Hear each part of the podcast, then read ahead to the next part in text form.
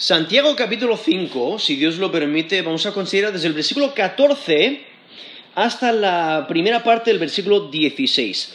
Santiago 5, desde el 14 hasta la primera parte del versículo 16. ¿Dudas del poder de la oración? ¿Dudas del poder de la oración? Aquí Santiago está terminando la carta y está enfatizando la oración.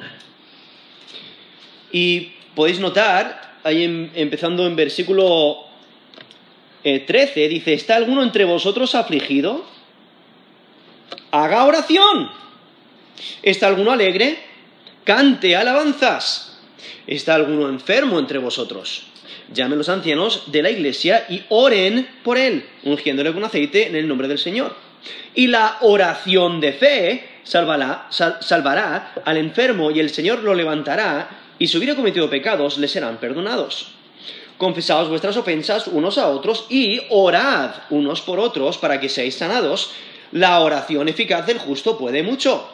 Elías era hombre sujeto a pasiones semejantes a las nuestras, y oró fervientemente para que no lloviese, y no llovió sobre la tierra por tres años y seis meses. Y otra vez oró, y el cielo dio lluvia, y la tierra produjo su fruto. ¿Vale? Si notáis, en ese texto que acabo de leer ahí en Santiago 5, desde el 13 al 18, enfatiza la oración, la importancia de la oración, el poder de la oración, la necesidad de la oración. O sea, constantemente menciona la oración como clave. Es la, realmente es la clave del éxito, porque cuando oramos descansamos en Dios, dependemos de Dios. Y por ello, la pregunta que debemos de considerar es, eh, ¿dudamos del poder de la oración? Aquí en Santiago capítulo 5, eh, versículo, eh, del versículo 14 hasta la mitad del versículo 16, vemos cómo Santiago presenta la respuesta adecuada ante la enfermedad. ¿Estás enfermo? ¿Qué debes hacer? Hay que orar. Necesitamos orar. Y lo que expresa este texto es la naturaleza colectiva de la fe. O sea, el creyente no está solo en la batalla espiritual. Tenemos hermanos en Cristo. Eh, tenemos líderes espirituales a los cuales debemos de, acudir para que ellos oren por nosotros en nuestra necesidad. Entonces, expresa la naturaleza colectiva de la fe, también la conexión entre la comunidad de creyentes. Hay una conexión, somos hermanos en Cristo. Y resalta la necesidad de la intercesión, orando, orando los unos por los otros. Si hemos pecado contra alguien, bueno, debemos de confesar nuestro pecado ante Dios primero, porque todo pecado es contra Dios, pero también si hemos ofendido a alguien, pues pedir perdón de ellos también, o sea, confesar nuestros pecados y debemos de perdonar. Entonces, viendo, esta, eh, naturaleza colectiva de la fe, eh, estamos en, esta batalla espiritual juntos, debemos de eh, ayudarnos, debemos orar los unos por los otros, debemos de reunirnos para adorar a Dios, para orar los unos por los otros, para ayudarnos espiritualmente, viendo la, importancia de la oración entre la comunidad de creyentes. Y aquí, como mencioné, en este texto, aquí Santiago 5, del 14 hasta la mitad del versículo 16, eh, Santiago presenta la respuesta adecuada ante la enfermedad. Por eso, en versículo 14, empieza con una pregunta. ¿Está alguno enfermo entre vosotros? Vale, ¿hay alguien que está enfermo? Entonces, ¿Qué, es lo que debe de ocurrir? ¿Qué es lo que debe de, pasar? Ahora, ese término ahí traducido enfermo eh, eh, es un término, en el lenguaje original es eh, asteneo, y ese término, aquí traducido enfermo, que, que se usa en este versículo, puede significar débil o enfermo, y puede referirse a enfermedad física, o enfermedad espiritual, dependiendo del contexto. Ahora, hay algunos que piensan que en este texto, cuando dice está alguno entre vosotros enfermo, hay algunos que piensan que se refiere a una persona que es débil espiritualmente. Entonces, algunos piensan que es debilidad espiritual en vez de debilidad física. Y lo que, lo que piensan es, es que este texto está animando a los líderes espirituales a orar por esta persona para restaurar su dedicación al Señor. Una persona que es débil en la fe, eh, que se está desviando, que no está caminando eh, en, rectitud. Sí ha puesto su fe y confianza en Jesús como Señor y Salvador, pero no está siendo fiel a Dios, no está completamente dedicado a Dios. Entonces, eh, hay algunos que piensan que cuando dice está alguno enfermo, está, está hablando de esa debilidad espiritual. Sin embargo, es más probable que se refiera a enfermedad física. Aquí cuando dice está alguno enfermo entre vosotros, hablando de enfermedad física. No, no, lo califica, no dice exactamente qué enfermedad, sino cualquier enfermedad. ¿Hay alguno entre vosotros, hay alguno entre la comunidad de creyentes que está enfermo, que está sufriendo de, manera física? Pues aquí nos menciona qué es lo que debe de ocurrir, qué es lo que debe de, de pasar. Es una enfermedad física porque, o sea, Santiago el sufrimiento que ha estado mencionando a través de la carta se refiere a sufrimiento físico.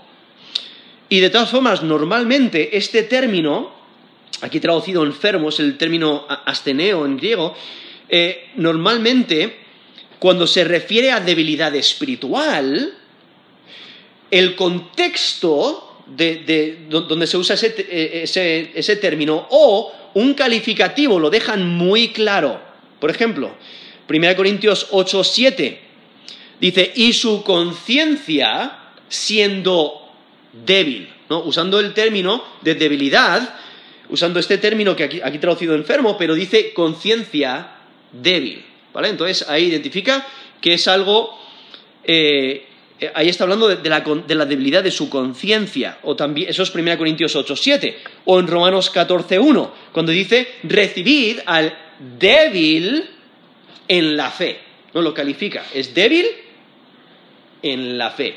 en, esos textos, esos en 1 Corintios 8, 7 y Romanos 14, 1, no está hablando de enfermedad física, de, de debilidad física, sino en uno es la conciencia, o sea, la conciencia que tiene la persona y otro es la fe que tiene.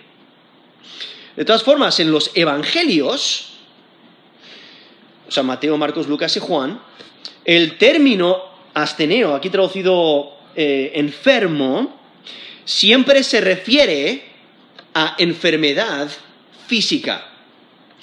Además, la, práctica que, que, luego menciona aquí también, al final del versículo 14, cuando dice ungiéndole con aceite en el nombre del Señor, esa, esa práctica de ungir con aceite en el Nuevo Testamento se asocia con sanidad física lo tenemos ahí en Marcos 6:13, cuando dice, y echaban fuera muchos demonios y ungían con aceite a muchos enfermos y los sanaban. ¿Vale? Entonces, cuando usa esa idea de, usar el aceite o ungir con este aceite, eh, tiene conexión o se asocia con sanidad física. Toda esa explicación es para que nos demos cuenta que aquí en este texto está hablando de enfermedad física, no está hablando de una enfermedad espiritual, sino una enfermedad física. Y, bueno, como mencioné antes, no, lo califica, o sea, puede ser cualquier enfermedad, pero de la manera que lo presenta es, una enfermedad muy grave. Porque la persona que, o sea, la situación que describe aquí, que la persona está tan enferma que no puede eh, levantarse sola. No puede caminar sola. No puede ir a donde están los ancianos. No, tiene que eh, mandar a, que vengan los ancianos a esa persona. Y ellos oran eh, inclinándose sobre la persona. Entonces, como que la persona está tumbada, como que no se puede levantar, está extremadamente enferma ah, y está sufriendo gravemente. Y entonces por ello vemos que aquí el enfermo, aquí presenta, o sea, ¿hay algún enfermo entre vosotros? ¿Qué es lo que debe de hacer? Pues debe de llamar a los líderes espirituales de la iglesia para que oren por él. Por eso dice, versículo 14, esto es Santiago 5:14, ¿está alguno enfermo entre vosotros? Llame a los ancianos de la iglesia y oren por él ungiéndole con aceite en el nombre del Señor. Ahora, aquí podéis notar que menciona a los ancianos.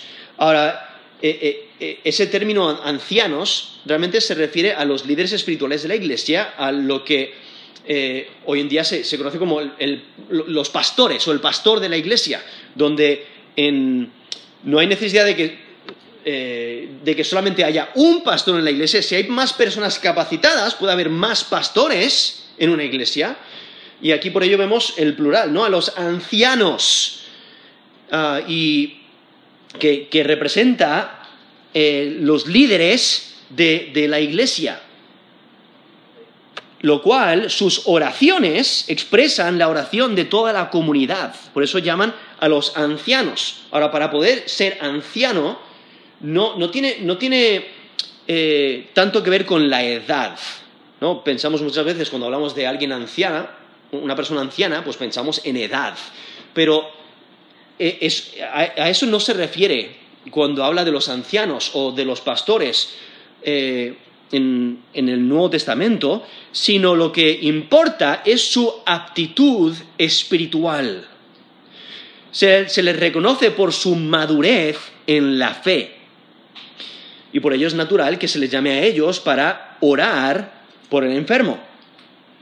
Y es que los ancianos o los pastores eh, de, la iglesia eran hombres espiritualmente maduros que guiaban el desarrollo espiritual de las congregaciones. Y vemos que tienen, que calificar para ser pastor, tienen que calificar para ser eh, anciano. vemos en Timoteo y en Tito eh, diferentes calificaciones que deben de cumplir, pero por ejemplo hay en 1 Timoteo 3, del 1 al 7, Dice, palabra fiel, si alguno anhela obispado, ahí usando otro término que se refiere a la misma función, al mismo cargo, eh, si alguno anhela obispado, buena obra desea. Pero es necesario que el obispo, y ese obispo, como mencioné, es, otro término que se refiere a, la misma función, se refiere al pastor o al anciano. Hay diferentes términos que usa en la escritura para referirse a la, misma, al mismo cargo eh, espiritual a la misma posición en la iglesia.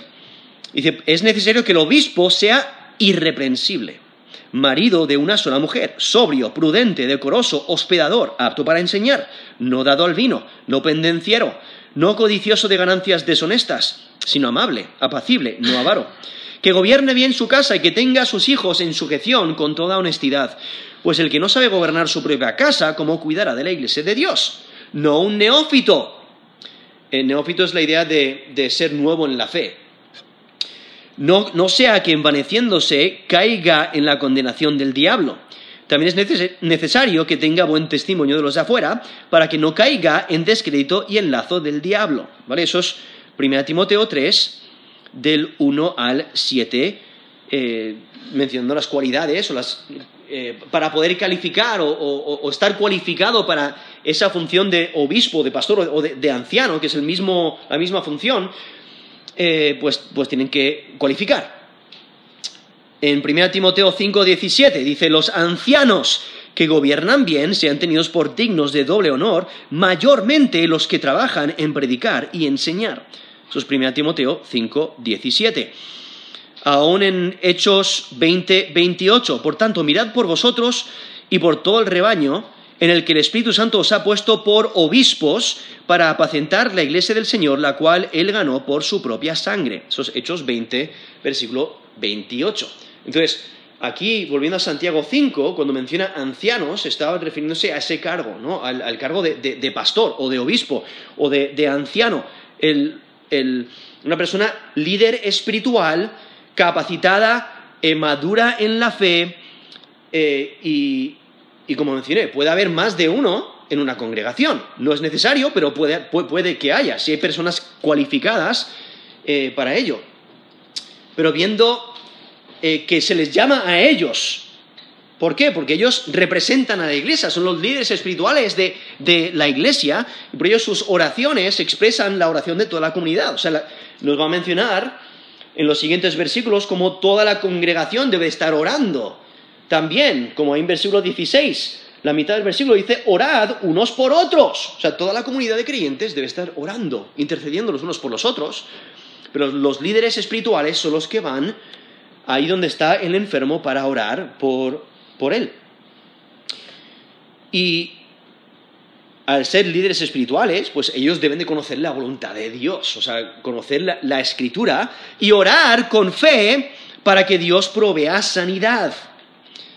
Pero asimismo, como mencioné, toda la comunidad de creyentes debe estar orando para que hubiera sanidad.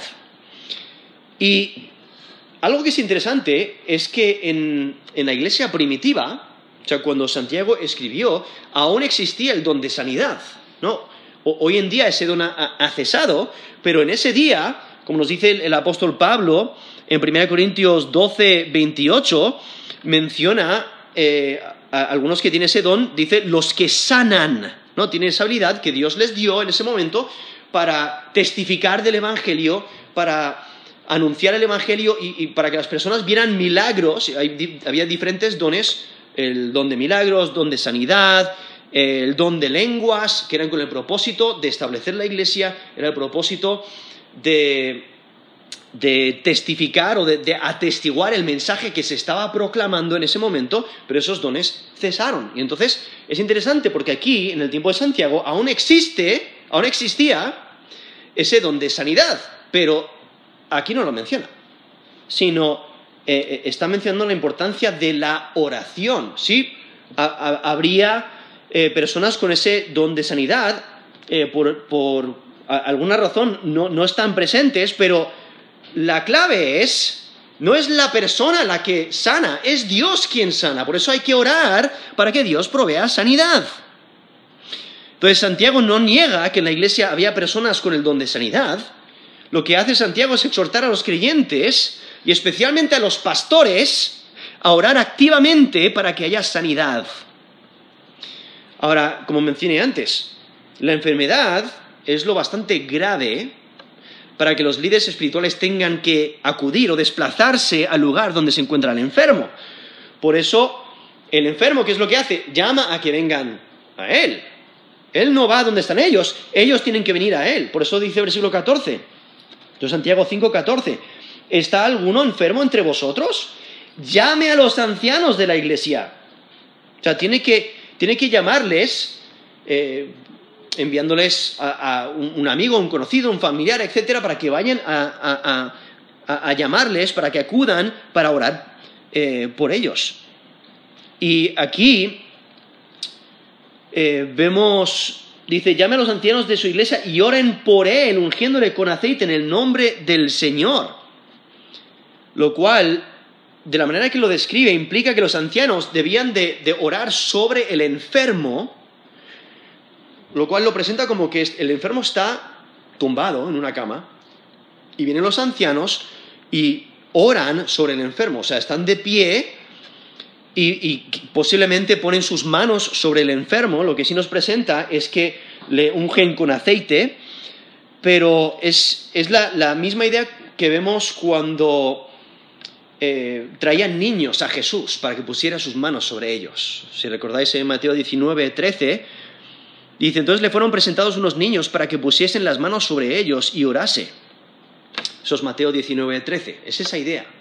Llevan a los ancianos para que vengan a orar por ellos, eh, a orar por el enfermo, eh, y entonces presenta la, la gran necesidad en la que se encuentra este enfermo.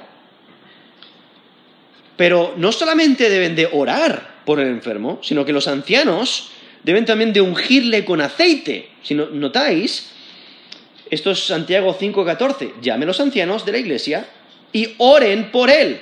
Eso, es, eso es clave. Para que haya sanidad, tienen que orar. Porque Dios es quien obra la sanidad. Pero también dice, ungiéndole con aceite en el nombre del Señor. Al mencionar esa idea de en el nombre del Señor, también está identificando el, el origen de esa sanidad. ¿Quién es el que provee sanidad? Es el Señor. Pero deben de ungirle con aceite. Y o sea, deben de orar y ungirle con aceite. Eh, y el aceite que, se, que menciona aquí, pues es, en, el lenguaje original tiene la idea de aceite de, oliva, ¿no? Ah, pero eso, eso crea, em, crea dificultad en, la interpretación. O sea, ¿qué, significa esa idea de ungirle con aceite en el nombre del Señor? O sea, ¿cuál es el significado del ungimiento con aceite? Ahora, entre comentaristas hay un montón de, opciones. No es mi propósito intentar explicar cada una de ellas y el por qué una es mejor que otra. Simplemente quiero, mencionar eh, eh, dos categorías principales y hay subdivisiones debajo de, cada una de ellas, pero algunos, o sea, las dos categorías principales en cuanto al significado del ungimiento del aceite, uno es propósito práctico, otro es propósito religioso. El propósito práctico sería medicinal, o sea, como medicina, especialmente porque en la antigüedad, en la antigüedad se usaba mucho el aceite de oliva como ungüento y medicina. Lo vemos en, la parábola del buen samaritano. ¿Qué es lo que hace el buen samaritano? Se acerca eh, al, que, al, que, al que le habían robado, le habían golpeado, le habían dañado, estaba ahí medio muerto. En Lucas 10:34 dice, acercándose, vendó sus heridas echándoles aceite y vino. ¿No? Entonces vemos que el aceite se usaba de manera medicinal. Entonces, lo que, si ese fuera el caso, si, solamente fuera medicinal, Santiago estaría pidiendo que los líderes espirituales vinieran con recursos espirituales, la oración, y con recursos naturales o medicina natural, el aceite. Y entonces los dos aplicados con la autoridad de Dios para traer sanidad. La cuestión es si solamente fuera medicinal, eso lo podría hacer cualquiera. ¿no? Lo puede hacer cualquier médico, no es necesario que sean los líderes espirituales de la iglesia. Entonces, eh, pero vemos eh, eh, esa opción. Podría ser, en el propósito práctico, podría ser medicinal. Otro, otro podría ser pastoral, o sea, simplemente una expresión exterior de interés. Una persona que está extremadamente enferma y vienen y aplican el aceite que, calma, que quizás es medicinal, pero lo que más hace es mostrar interés. ¿no? Eh, los líderes de la iglesia están interesados en esa persona enferma y entonces le están estimulando la fe, le están animando. Entonces esos, esos son eh, dos categorías dentro de ese propósito práctico que son comunes. En el propósito religioso hay algunos que lo ven como un sacramento. ¿no? lo cual lo hacen para fortalecer el cuerpo y el alma del enfermo. Incluso la Iglesia Católica es lo que hacen, este, este último ungüento antes de la muerte de la persona. Eh, lo hacen para quitar, ellos dicen, para quitar los últimos pecados y fortalecernos para la muerte. Pero, si notáis, aquí Santiago recomienda ungir al enfermo y lo asocia con sanidad. No, no lo asocia con la muerte del enfermo, sino con sanidad. Eh, entonces, eh, hay, esa idea de, sacramento. También en, ese, mismo área de sacramento hay algunos que piensan que es, simplemente es un vehículo de poder divino. O sea, Dios usa el ungimiento para proveer sanidad. Pero lo más probable es que sea simplemente simbólico en el sentido de que al ungirle con aceite le están identificando como una persona eh, separada o consagrada para Dios. O sea, dejando, muy claro que el hombre no puede hacer nada, es Dios quien puede hacerlo, lo están ungiendo, eh, como consagrando a esa persona como un, símbolo para consagrar, eh, lo cual era eh, era bastante común en, el, tiempo del Antiguo Testamento, aún en el Nuevo Testamento, la idea de ungir con aceite para consagrar, para separar para algo especial. Como por ejemplo en Éxodo 28, versículo 41. Dice, con ellos vestirás a Aarón tu hermano y a sus hijos con él, y lo ungirás y lo consagrarás y santificarás para que sean mis sacerdotes. ¿Vale? Eso es Éxodo 28, versículo 41, donde usa el aceite, le ungen, no de manera medicinal, no, no, eh, para curar algo físico, eh, no como una especie de sacramento, sino era un símbolo que le identificaba como una persona consagrada, una persona eh, separada para algo especial. Entonces, esta idea es de apartar a la persona de una manera especial para la atención especial de Dios. Es como que vienen a orar por, por, este enfermo, le ungen con aceite, como que lo están consagrando a Dios, diciendo, mira, Dios, tú eres el único que puedes proveer sanidad. Te consagramos a esta persona que está gravemente enferma y, entonces es un acto simbólico, o sea, lo hacen, eh, lo hacen de manera física, pero es un acto simbólico para separar a la persona, eh, para que Dios obre un milagro en esta persona proviendo sanidad. Entonces, por lo más probable es que eh, eso es lo que significa este ungimiento de aceite, un acto simbólico que consagra a la persona, para identificar su consagración, eh, separando a esa persona de una manera especial para que Dios actúe en esa persona para proveer sanidad. Ahora, si notáis, eh, nos menciona la última, la última parte del versículo 14, esto es Santiago 5, 14, dice, en el nombre del Señor. Más probable es cuando se refiere, cuando mencione Señor, está identificando a Jesús, a, Jesucristo, quien sabemos que es Dios encarnado, es en, su nombre. O sea, eh, están pidiendo que Jesús actúe con su poder, con su poder divino para proveer sanidad. Y es que lo que hay que recordar es que el ungimiento con aceite no es lo que obra la sanidad. Es Dios quien obra la sanidad. Por eso, luego lo vemos en versículo 15, donde los ancianos tienen que orar con fe para que Dios provea sanidad. La sanidad solo ocurre por el poder de Dios, ocurre por la voluntad de Dios. Y es que el ungimiento es una acción con significado simbólico. Los ancianos oran y ungen al enfermo para simbolizar que la persona está siendo consagrada para atención especial y el cuidado de Dios. Ahora, hay algunos comentaristas, eh, incluso Calvino, Lutero y otros comentaristas, creyeron que esta práctica de ungir con aceite y el poder de sanar se limitó a la era apostólica. Pero por otra parte, muchos milagros del Nuevo Testamento se llevaron a cabo solo con oración.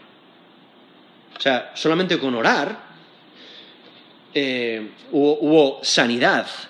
Entonces no era necesidad, no, era necesario ungir al enfermo. Por ello no debemos de pensar que este versículo es un mandato para que siempre que oremos por los enfermos tengamos que ungirles con aceite.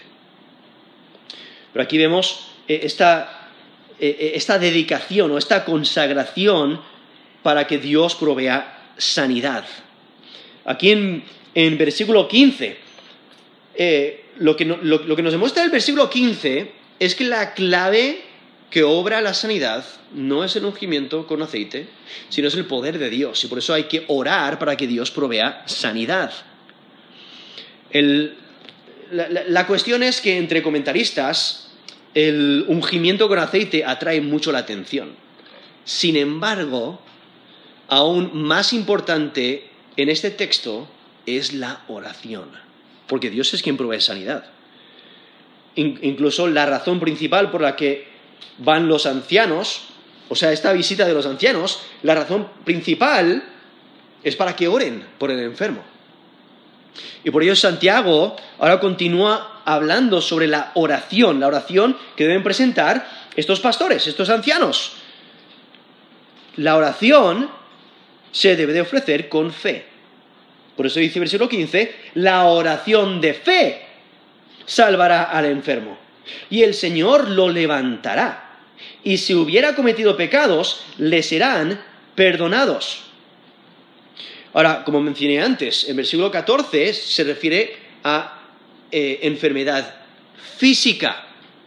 Ahora, aquí en versículo 15 se iba a mencionar el perdón de pecados, pero ¿qué significa esa idea de salvará? O sea, la oración de fe salvará al enfermo.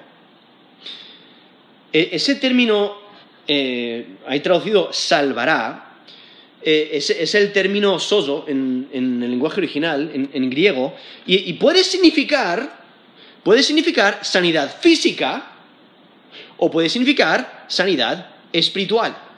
O sea, puede significar eh, la idea de salvar, o sería, es la idea de sanar físicamente a una persona, pero también puede significar sanar espiritualmente o proveer salvación, como en, muchos casos está hablando de la salvación del alma. Entonces, eh, aquí podría significar salvación espiritual. O sea, especialmente si, como algunos comentaristas creen, que está refiriéndose a una enfermedad espiritual, pues entonces, ¿qué es lo que recibe? Pues sanidad espiritual. ¿no? El, enfermo tiene una fe débil, pues entonces lo que necesita es salvación espiritual. Algunos intentan hacer conexión entre los dos, ¿no? una dimensión física y espiritual. Entonces provee sanidad física y espiritual. Eh, aunque, no traiga, eh, aunque no traiga sanidad eh, inmediata puede traer salvación del pecado. Entonces, aunque una persona está enferma y, aunque oran por él para que haya sanidad física, a lo mejor no hay sanidad física, pero sí hay sanidad espiritual, eh, hay, salvación eterna. pero lo más probable es que, por, el contexto, aquí en versículo 14 se está refiriendo a sanidad física, entonces en versículo 15 está hablando de restauración física. Como decía antes, ese término aquí traducido salvará puede referirse a sanidad física o sanidad espiritual. Aquí lo más probable es que sea restauración física. Eh, entonces, porque aquí el contexto solo requiere, solo requiere sanidad física. Entonces, hay que tener mucho cuidado de añadir un elemento espiritual donde no es necesario. O sea, hay que, hay que acudir al texto y, entenderlo como nos lo, describe, o sea, los detalles que nos da. Y entonces, viendo esta idea de, dice, la oración de fe salvará, o sea, físicamente, eh, físicamente proveerá sanidad al enfermo y el Señor lo levantará, ¿no? Dando a entender que está enfermo, está tumbado, entonces Dios le da sanidad y, y ¿cuál es el resultado? Lo levanta de la cama, ¿no? Y es que el, verbo salvar, este, este, término que usa aquí eh, sozo en, el griego, en, el Nuevo Testamento comúnmente implica sanidad física.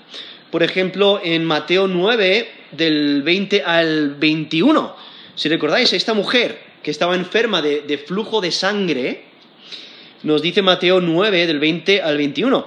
He aquí una mujer enferma de flujo de sangre desde hacía 12 años se le acercó por detrás y tocó el borde de su manto, porque decía dentro de sí, si tocare solamente su manto, seré salva.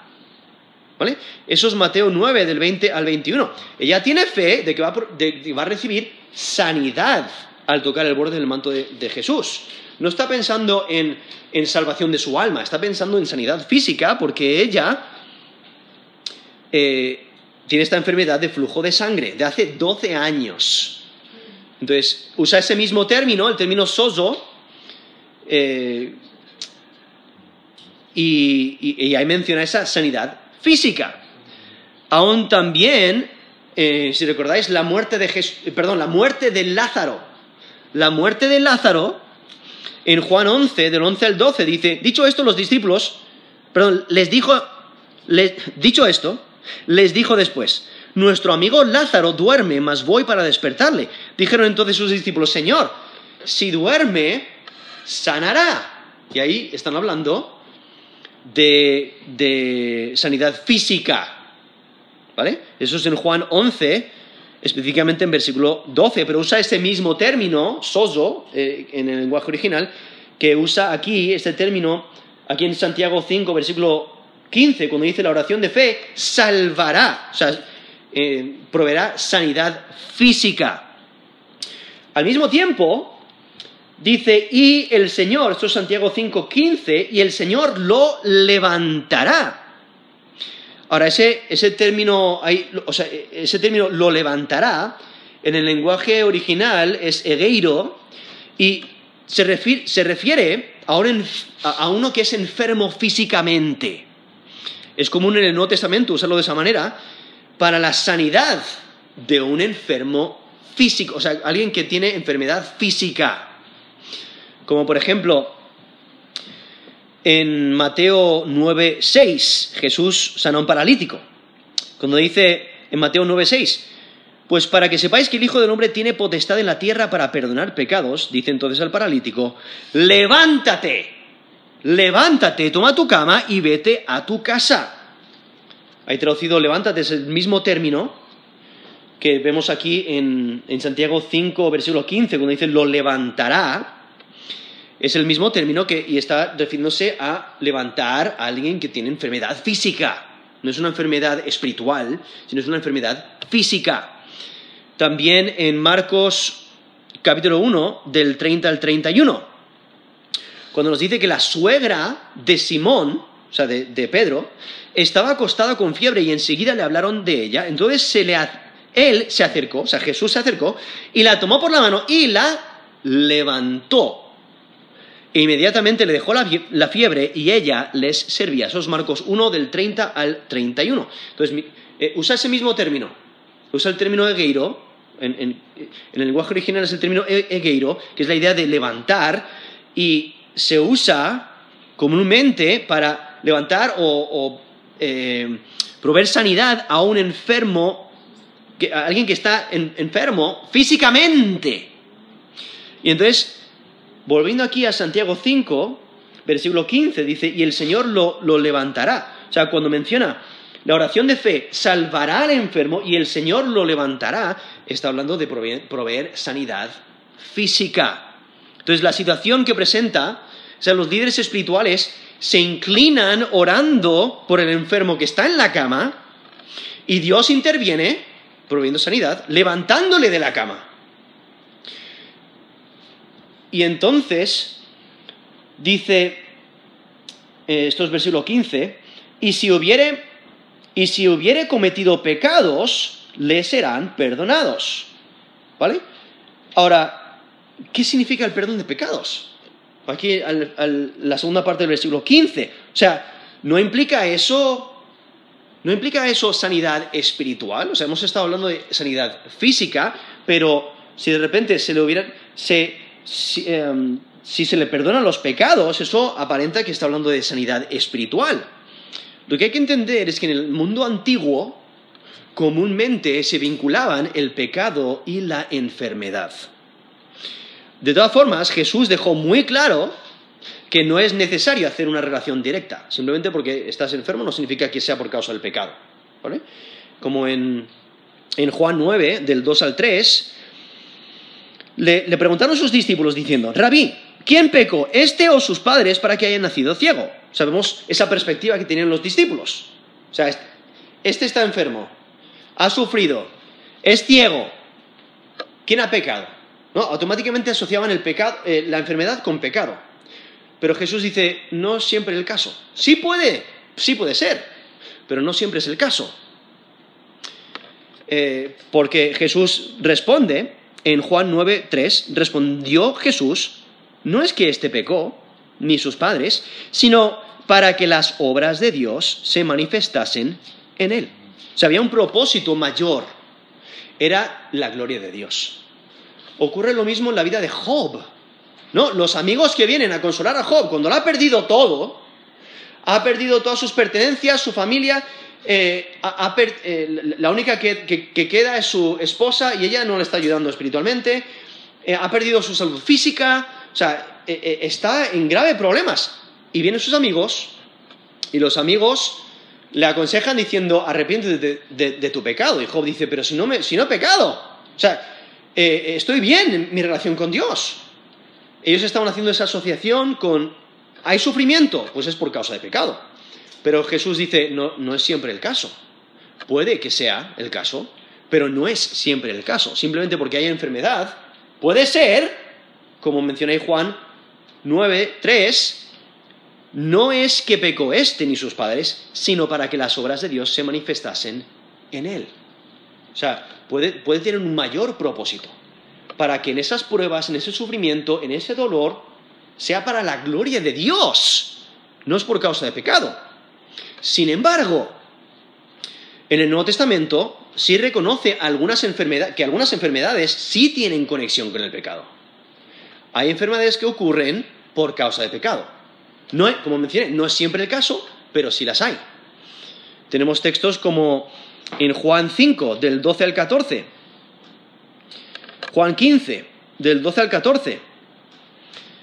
Eh, Jesús acaba de, sanar eh, a uno en el día de reposo y entonces nos dice, eh, los líderes religiosos le preguntan, ¿quién es el que te dijo toma tu lecho y anda? Y el que había sido sanado no sabía que fuese, quién fuese. Pero Jesús, perdón, porque Jesús se había apartado de la gente que estaban en aquel lugar. Después le halló Jesús en el templo y le dijo, mira, has sido sanado, no peques más, para que no te venga alguna cosa peor. Para eso es Juan 5, del 12 al 14, implicando que eh, sí puede haber eh, sufrimiento por causa de pecado. Por eso hay Jesús en Juan 5, versículo 14 específicamente, dice, mira, has sido sanado, no peques más, para que no te venga alguna cosa peor. En 1 Corintios 11, del 28 al 30, dice, eh, está hablando de, la práctica de la cena del Señor, y entonces está diciendo, mira, hay algunos que, no, están bien con Dios y con sus hermanos en Cristo y están tomando indignamente de la cena del Señor y por eso, por, eso, por su pecado, eh, eh, son enfermos. O sea, son personas que están sufriendo, están debilitados. Incluso algunos han muerto por causa de ello. Nos dice 1 Corintios 11, 28 al 30. Por tanto, pruébese cada uno a sí mismo y coma así del pan y beba de la copa, porque el que come y bebe indignamente, sin discernir el cuerpo del Señor, come, perdón, juicio come y bebe para sí.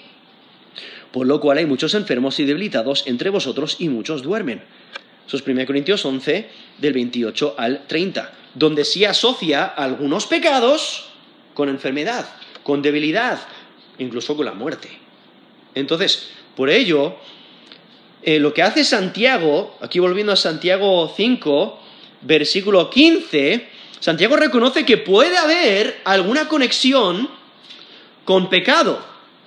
Y por ello anima, eh, eh, por ello anima al creyente a tratar con posibles causas espirituales.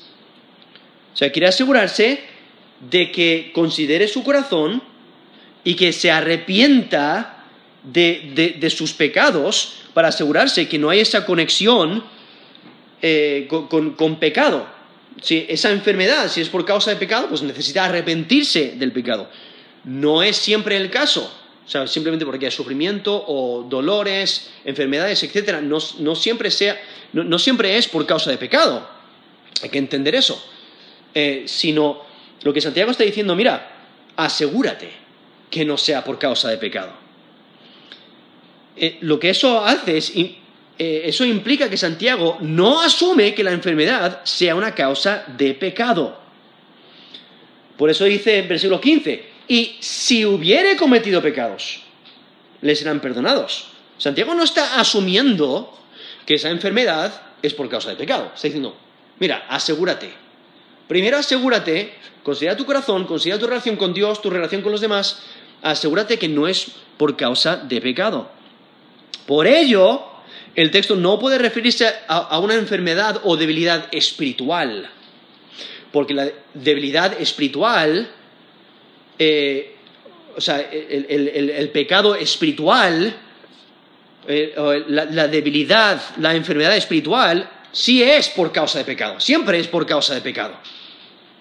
Pero la enfermedad física no siempre es por pecado. Puede ser simplemente para que Dios sea exaltado, para que Dios sea glorificado. Dios tiene un propósito mayor. Ahora, lo interesante es que si notáis aquí el versículo 15, esto es Santiago 5:15, dice, y la oración de fe salvará, o sea, proveerá esa sanidad física al enfermo. Y el Señor lo levantará, ¿no? Lo, lo levanta de la cama. Si hubiera cometido pecados, le serán perdonados. Entonces, de la manera que lo presenta es que la, sanidad aparenta ser una promesa incondicional. Ahora, algunos dicen que esa sanidad, como mencioné antes, algunos dicen que esa sanidad se limita a la era apostólica. Otros piensan que Dios responde, pero a su tiempo. Entonces, eh, básicamente diciendo, mira, Dios va a responder, va a proveer sanidad, quizás no en esta tierra, sino quizás cuando pase la eternidad, puede, puede que sea el caso. Pero el creyente ya tiene esa certeza, ya tiene la certeza de, de, de, que en, el, cuando pase la eternidad va a tener un cuerpo nuevo, va a tener sanidad completa, no va a haber ya más dolores, ya, ya, es un regalo garantizado con su salvación. Ya no va, ya no va a haber más enfermedad, eh, no va a haber más dolor, etcétera, en la eternidad. Entonces, eh, no habría necesidad, o sea, si ese fuera el caso, no habría necesidad de que los ancianos vengan para orar por él. Eh, entonces, lo, más probable es que, al considerar aquí que dice, y la oración, aquí Santiago en versículo 5, perdón, capítulo 5, versículo 15, dice la oración de fe. La oración de fe salvará al enfermo.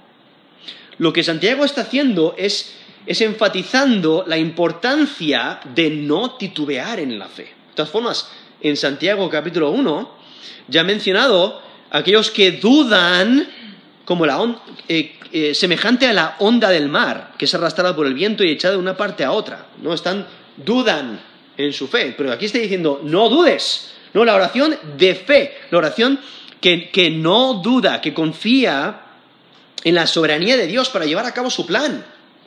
O sea, cuando oramos, reconocemos que los planes de Dios son los que gobiernan.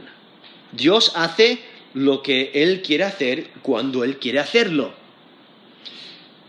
Y, es que al orar hay que reconocer eh, que, Dios tiene su plan y su plan siempre es mejor. Al orar pidiendo sanidad es necesario reconocer la voluntad de Dios. Quizás es su voluntad proveer sanidad, quizás no. Su voluntad es más importante que la nuestra. Y, de todas formas, en, el Nuevo Testamento eh, vemos ejemplos donde que, resaltan que Dios no siempre provee sanidad. No siempre provee sanidad al creyente. Tenemos el ejemplo del apóstol Pablo. El apóstol Pablo pidió sanidad para su cuerpo. Y en, en 2 Corintios 12, del 7 al 9, 2 Corintios 12, versículo 7, y para que la grandeza de las revelaciones no, no me exaltase desmedidamente, me fue dado un aguijón en mi carne un mensajero de Satanás que me abofetee, para que no me enaltezca sobremanera. Respecto a lo cual, tres veces he rogado al Señor que lo quite de mí. Y me ha dicho, bástate mi gracia, porque mi poder se perfecciona en la debilidad. Por tanto, de buena gana me gloriaré más bien en mis debilidades, para que repose sobre mí el poder de Cristo. Eso es 2 Corintios 12, del 7 al 9. O sea, el apóstol Pablo mismo ora para que, para que Dios provea sanidad para su, para su cuerpo y Dios no provee sanidad. ¿Qué es lo que Dios hace? Le da de su gracia. Lo cual es suficiente.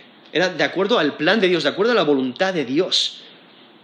Tenemos también al, apóstol Pablo que menciona en 2 Timoteo 4:20, menciona que tuvo que dejar a Trófimo enfermo Dice, Erasto se quedó en Corintio y a Trófimo dejé en Mileto enfermo. Eso es 2 Timoteo 4:20.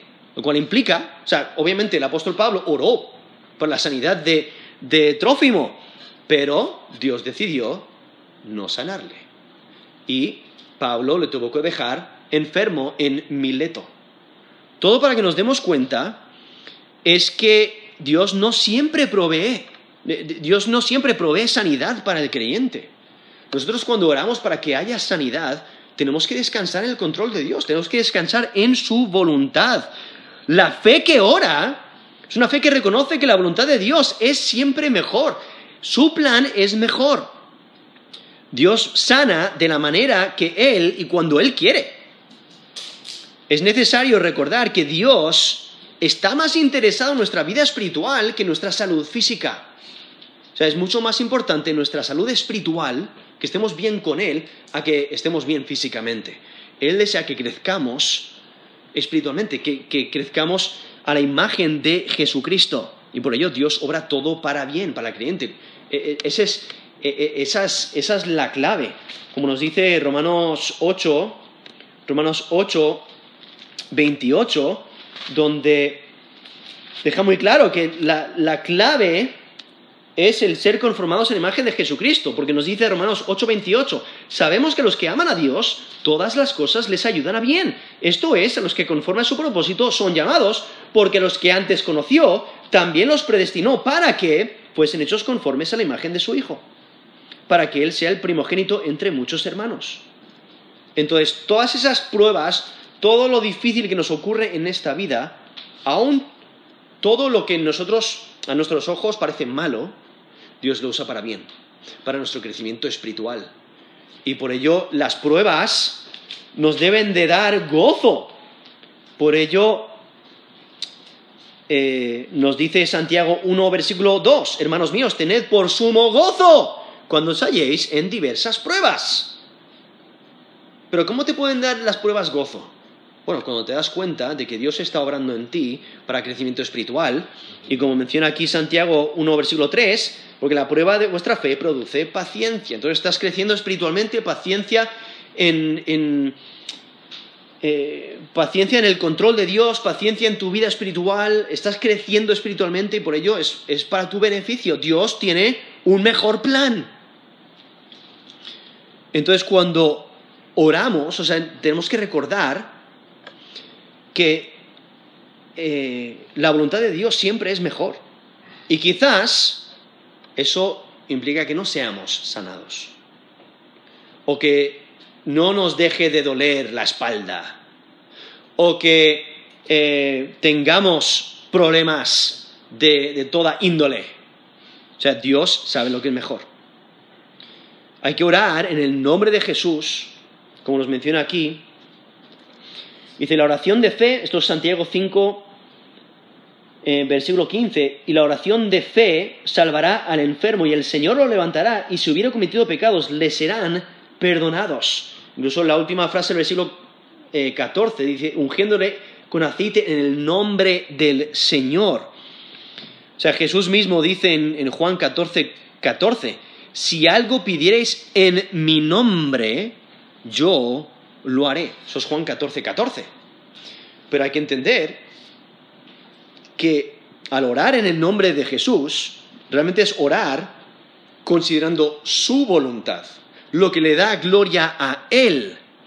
Solo las oraciones que piden de acuerdo a su voluntad son concedidas. Nos dice 1 Juan 5, del 14 al 15. Y esta es la confianza que tenemos en Él, que si pedimos alguna cosa conforme a su voluntad, Él nos oye. Y si sabemos que Él nos oye en cualquier cosa que, pidamos, sabemos que tenemos las peticiones que le hayamos hecho. Entonces, solo las oraciones que, son de acuerdo a la voluntad de, Dios eh, son, son concedidas. Por eso hay que orar de acuerdo a su voluntad. Cuando oramos con fe, estamos descansando en su control, su poder, su, su voluntad, sabiendo que Él puede hacer lo que Él quiere hacer. Y es que Dios tiene la autoridad y el derecho de sustituir nuestros deseos. Nosotros queremos sanidad inmediata, pero Dios, de acuerdo a su voluntad, puede decidir que es mucho mejor que sigamos en nuestro sufrimiento, en nuestros problemas físicos, o que el enfermo no se sane simplemente para, dar más gloria a Dios. Y es que la oración que pide con fe que Dios responderá traerá sanidad, pero solo cuando es de acuerdo a la voluntad de Dios. Por eso debemos de orar eh, conforme a la voluntad de Dios, como en Santiago 4:15 a estos mercaderes que están haciendo toda clase de planes, ¿qué es lo que le dice Santiago? Le dice, no, lo que deberíais de decir, esto es Santiago 4.15, en lugar de lo cual deberíais de decir, si el Señor quiere, viviremos y haremos esto o aquello. ¿no? Debemos de orar de esa manera. Si el Señor quiere, puede hacerlo. Puede proveer sanidad. En este caso, hablando de esta enfermedad física, Dios puede proveer sanidad. si Él quiere. Y, o sea, Él puede hacerlo y confiamos en que Él lo puede hacer. Y si oramos conforme a su voluntad, Él quiere proveer esa sanidad, Él lo va a hacer. Por eso, aquí versículo 15, esto es Santiago 5.15, dice, la oración de fe salvará al enfermo, o sea, le, le, proveerá sanidad al enfermo, y el Señor lo levantará, lo levanta de la cama, y si hubiera cometido pecados, le serán perdonados. Ahora, aquí este perdón de pecados ocurre en un contexto de confesión de pecados, porque notáis ahí el versículo 16, dice, confesaos vuestras ofensas unos a otros y orad unos por otros, para que seáis sanados. Y entonces aquí la traducción de la, Reina Valera eh, omite un término que significa por tanto. Entonces, realmente es por tanto, o sea, dado, eh, dado el caso de lo que ha estado hablando, es la conclusión de lo que viene diciendo en cuanto a la enfermedad y la importancia de la oración, eh, dice, por tanto, confesaos vuestras ofensas unos a otros. O sea, por si acaso hay esta, esta enfermedad es por causa de pecados, hay necesidad de aseguraros de mantener vuestra relación con Dios, vuestra relación los unos con los otros. El versículo, el versículo 16, aquí Santiago 5, 16, concluye el tema de oración para recibir sanidad la confesión es necesaria, la confesión de pecados es necesaria porque en ocasiones puede traer enfermedad. Por eso la oración es necesaria para la sanidad dentro de la comunidad de creyentes. Lo que Santiago está haciendo es exhortando a la confesión de pecados. Confesión de pecados que estorban la sanidad física. Específicamente en este contexto está hablando de esos pecados que pueden eh, proveer eh, o, que pueden ocasionar pecado. Entonces hay que confesar eh, los pecados, en especial aquellos que estorban la sanidad física. Y es que el pecado de un creyente que no quiere arrepentirse esto estorba su relación con Dios. Incluso en Isaías 59.2 menciona que nuestras iniquidades han hecho división entre vosotros y vuestro Dios. Vuestros pecados han hecho ocultar de vosotros su rostro para no oír. Entonces Isaías 59.2, que deja muy claro que nuestros pecados crean una división entre nosotros y Dios. Ah, por ello, debemos de constantemente confesar nuestros pecados a Dios, arremetirnos de nuestros pecados y arreglar nuestra relación con Dios y con los demás. Esa idea de confesar es el reconocer, es el expresar el pecado cometido, reconocer que se ha roto la ley de Dios y que se merece castigo. Ahora, aquí es interesante porque en versículo 16 dice, confesaos vuestras ofensas unos a otros. Ahora, este es el único versículo en todo el Nuevo Testamento que exhorta a los creyentes a confesar sus pecados los unos a los otros. Y lo que Santiago está haciendo se está enfocando específicamente en pecados que pueden haber causado la enfermedad por la cual se, ha estado, se, se está orando. Para que haya sanidad. Versículo 14, son los ancianos los que oran, pero en versículo 16 exhorta a toda la congregación a orar. Y es que la vida cristiana eh, no se debe de vivir aparte de la comunidad de creyentes. La, oración tiene la intención de unir el cuerpo de Cristo para que si un miembro se enferma, el resto puede orar por él. Y es que lo que hace Santiago ahora en versículo 16 deja a un lado ese caso particular de enfermedad y deja claro que la, necesidad de que cada creyente de la iglesia tome en serio su pecado, confiese sus pecados a Dios y confiese sus pecados a aquellos que ha ofendido y dañado.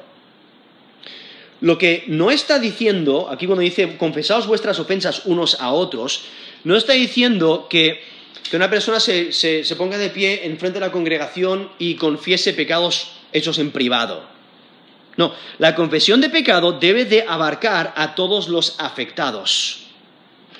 Al tomar en serio el pecado, si, es posible que, tengas eh, quizás eh, que, confieses tu pecado a, personas que te quieren ayudar en tu, relación espiritual, ¿no? que, eh, te quieran ayudar en tu, en tu crecimiento espiritual como un consejero bíblico o como eh, un, grupo de rendición de cuentas, donde no están involucrados en ese pecado específicamente, pero confiesas tu pecado a ellos para que ellos puedan orar por ti, te puedan ayudar eh, eh, espiritualmente, te puedan, puedan orar por ti en tus tentaciones para que no caigas en pecado.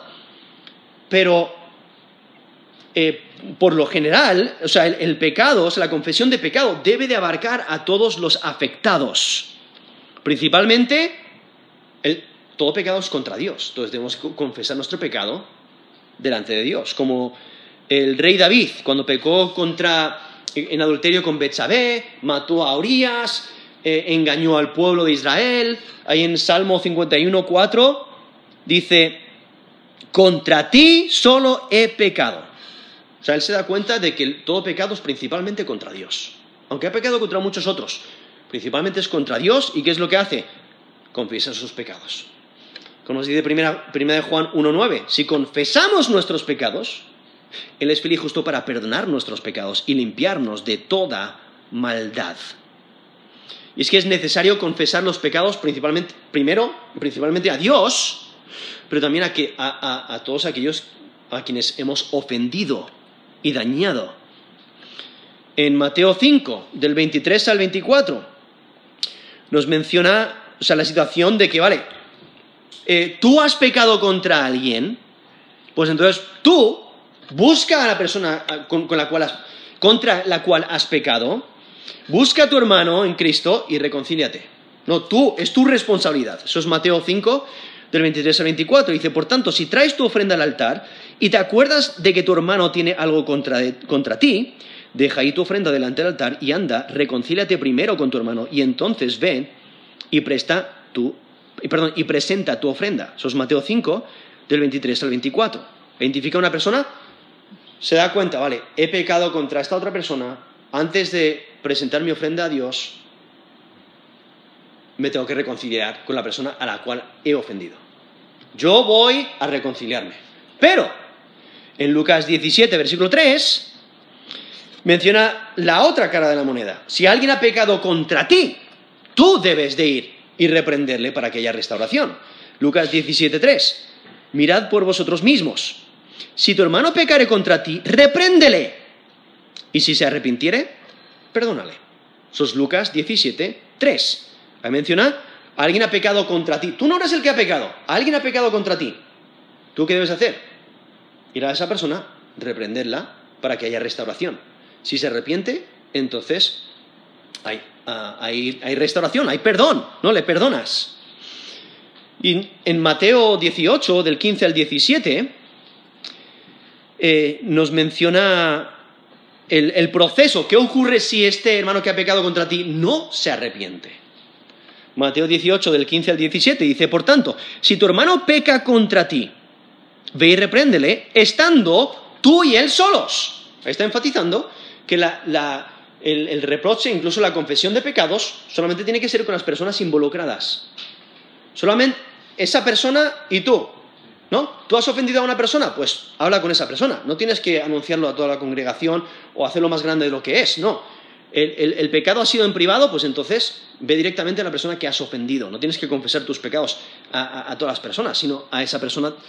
Eh, y, entonces menciona, dice, "Si- tu hermano peca contra ti, eso es Mateo 18, 15, ve y repréndele estando tú y él solos. Si te oyere, has ganado tu hermano. No, ahí, ahí cesa. Si ha habido arrepentimiento, si, si, ha si se ha ofrecido perdón, eh, si eh, se ha arreglado la cosa, ya está. Ahí, ahí- cesa la- la cuestión. ¿Qué pasa si no? Si no hay arrepentimiento. Dice, más si no te oyere, toma aún contigo a uno o dos para que, que en boca de dos o tres testigos conste toda palabra. Entonces, ahí es cuando tienes que invitar a otras personas para que escuchen sobre este pecado que ha ocurrido y entonces para poder restablecer la relación. Es, es- es- es la, la importancia de, de restaurar.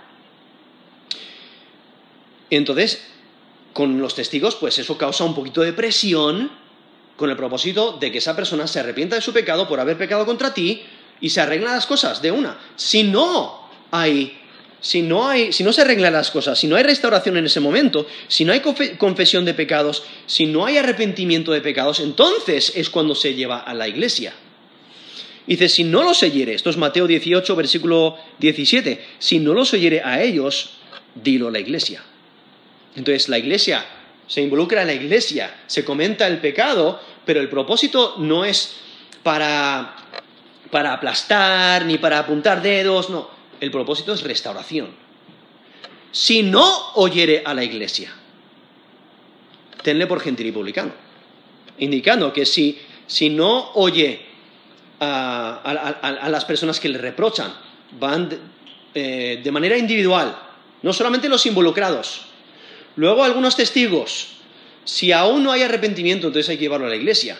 Y, si no escucha la iglesia, entonces es, porque no es creyente. Entonces, esa es la razón por la que no quiere arrepentirse, porque nunca se ha arrepentido de sus pecados delante de Dios. Eso es Mateo 18, del 15 al 17. Todo para que nos demos cuenta que es necesario confesar los pecados a quienes se ha ofendido y dañado. Entonces aquí, cuando menciona confesaos, esto es volviendo aquí a Santiago 5, 16, confesaos vuestras ofensas unos a otros, eh, está pidiendo que, tomemos en serio nuestro pecado y que eh, confesamos los pecados, eh, nuestros pecados, nuestros fallos, abarcando aquellos que han sido afectados. ¿no? Si, es un, pecado, eh, si es un pecado público, pues entonces hay que arrepentirse y confesarlo públicamente. Pero si es un, pecado privado, entonces hay que hacerlo entre las personas involucradas. ¿vale? Entonces a eso se refiere cuando dice confesaos vuestras ofensas unos a otros. De todas formas también, si es un pecado colectivo, o sea, toda la congregación está involucrada en el pecado, pues hay que, hay que confesar esos pecados de manera colectiva como vemos a los profetas, como Daniel 9, del 4 al 10, donde confiesa los pecados de todo el pueblo. Pero es que aquí Santiago, de todas formas, ya ha mencionado varios pecados eh, de la comunidad y pleitos, porque en Santiago 4.1, ¿de dónde vienen las guerras y los pleitos entre vosotros? O sea, menciona esos pleitos. Quizás eso es lo que está ocasionando estas enfermedades. Pero es que al mantener la relación con Dios y con el resto de los creyentes, no habrá enfermedades por causa, de pecado.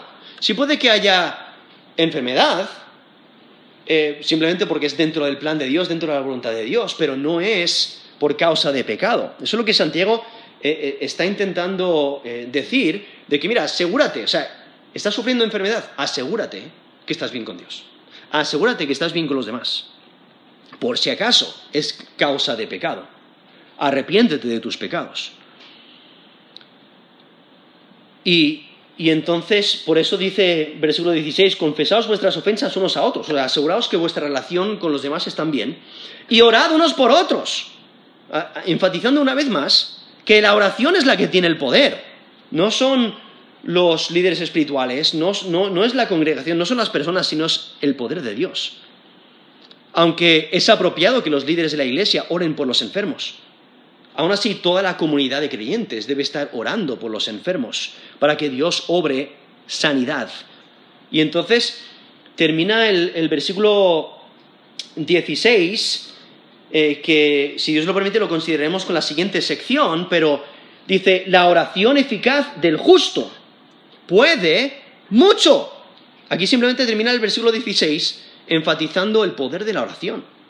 O sea, el justo se refiere al creyente el creyente, ha sido perdonado por la obra de Cristo en la cruz.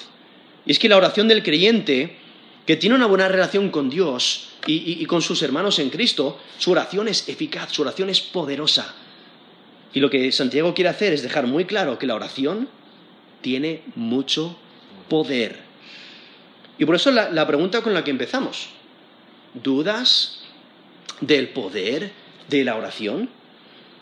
Porque Dios puede proveer sanidad, Dios puede responder a la, oración, Dios puede eh, levantar al enfermo, Dios perdona pecados.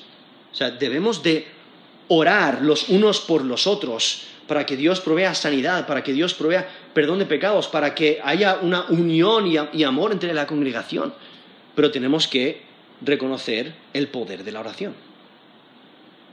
¿Dudas del poder de la oración? Vamos a terminar en, oración.